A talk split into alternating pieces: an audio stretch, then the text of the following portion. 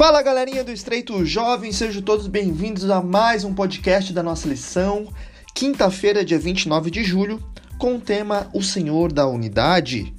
Mais um estudo aqui da nossa lição, graças a Deus, chegando no final de semana, gurizada. Amanhã é sexta, depois é sábado, o grande dia de a gente responder o CRM, o grande dia da gente adorar o nosso Deus, de guardar o sábado, de louvar a Deus no dia da, na igreja encontrar vocês e, e, e, aquela coisa toda de sábado que é maravilhoso e a gente sabe, beleza? Então lembrando aqui que sábado agora a gente tem nosso ensaio do coral às 17 horas e às 19 tem nossa festa na roça, festa gospel na roça, gurizada.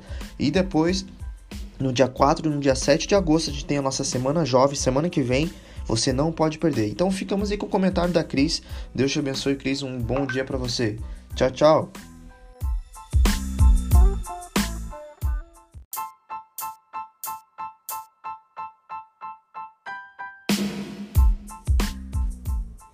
Bom dia, Chico. Bom dia, pessoal. Quinta-feira. Eu sei que todo mundo tá com um pouco de frio nesta semana, mas se aqueçam aí, se agasalhem bem. E hoje o tema vem falando sobre o Senhor da unidade. E quando a gente vive mais em união, o calor humano aquece a todos. Mas o principal que a lição está trazendo no dia de hoje dentro da carta de Paulo, né, escrita aos Efésios, praticamente todos os capítulos ali ele vai falar sobre unidade. E ele inicia falando que o nosso maior exemplo né, de unidade vem através da Trindade, que a gente até conversou outros dias também, que a gente percebeu, estudou isso em outros dias. Porque através da, da união ali da Trindade, a gente consegue ter um papel bem específico dentro do grande conflito, né? De cada um deles no plano da redenção. E isso vai refletir também na forma como o povo de Deus vive.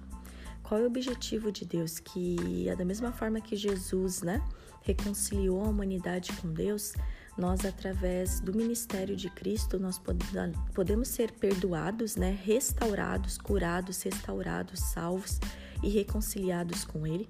Da mesma forma a gente precisa também se perdoar e nos reconciliar né, entre irmãos. Então não precisa, não deve haver preconceito, não deve haver é, rivalidade entre cada um. O objetivo de Deus é que nós possamos enxergar é, cada um dos filhos de Deus como realmente eles são, criaturas criadas por Ele. Claro, isso não significa que a gente agora, para vivermos em unidade, a gente né, desobedece os mandamentos de Deus, a gente permite certas situações, não.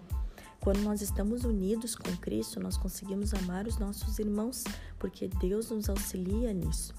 E através disso, a gente pode procurar uma unidade, uma restauração. É, isso é bonito também de ver, não só dentro da igreja. Paulo ele usa o exemplo dele, né? Um dia um que for o perseguidor da igreja de Deus, agora era um pregador dessa igreja. E através desse trabalho de Deus, através dessa restauração que Deus fez na vida dele, ele podia ser igual aos outros. Uhum. E Deus quer fazer a mesma coisa também nas nossas famílias. Às vezes a gente vê lares onde as próprias pessoas que estão ali falam, ah, não tem jeito esse casamento, não tem jeito esse relacionamento de pais e filhos, não tem jeito essa situação. Mas o desejo de Deus é que a gente coloque estes problemas perante Ele, que a gente entregue isso a Ele, confie nele para a restauração total daquela situação. Deus deseja formar em nós um caráter íntegro, integridade nesse caráter, né? Um caráter moldado da forma que Ele deseja, como Ele nos criou para ser. E através desse caráter a gente consegue chegar nessa unidade como igreja, né? como família e como indivíduo num relacionamento único com Cristo. É isso que nós temos que buscar.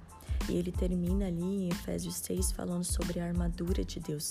Ou seja, se nós estamos nos exortando a estarmos nessa guerra espiritual unidos, nós precisamos procurar nos unir ao céu utilizando toda a armadura de Deus.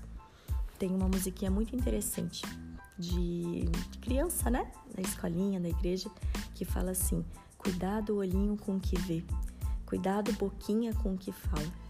Cuidado pezinho onde você pisa, onde você anda.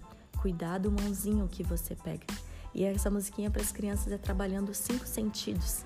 E ela fala no corinho, né? Porque o Salvador do céu está olhando para você. Cuidado com o que você está fazendo. A gente precisa ter essa consciência, sabe? Às vezes a gente justifica ações com os nossos próprios desejos carnais. Nós não estamos unidos de verdade com Cristo. Porque se nós estivéssemos, a gente conseguiria identificar, poxa, é exatamente aqui que Deus deseja que eu esteja? Ou eu estou aqui por causa de uma vontade do meu coração? E quando a gente se justifica muito em nossas ações, a gente tem que parar e pensar um pouquinho. Se Deus está permitindo que pessoas venham me dar um conselho, ou se Deus está permitindo, poxa, que eu entenda melhor que esse não é o caminho que Ele deseja para mim, eu devo continuar aqui ou não?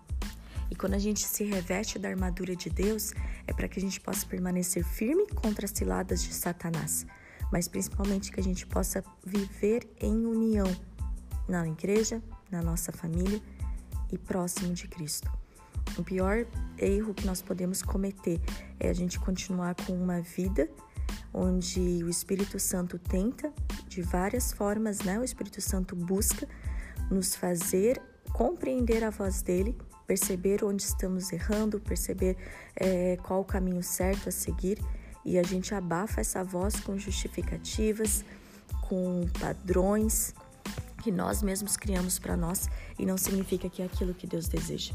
E por isso que o melhor e maior conselheiro que precisamos é Cristo.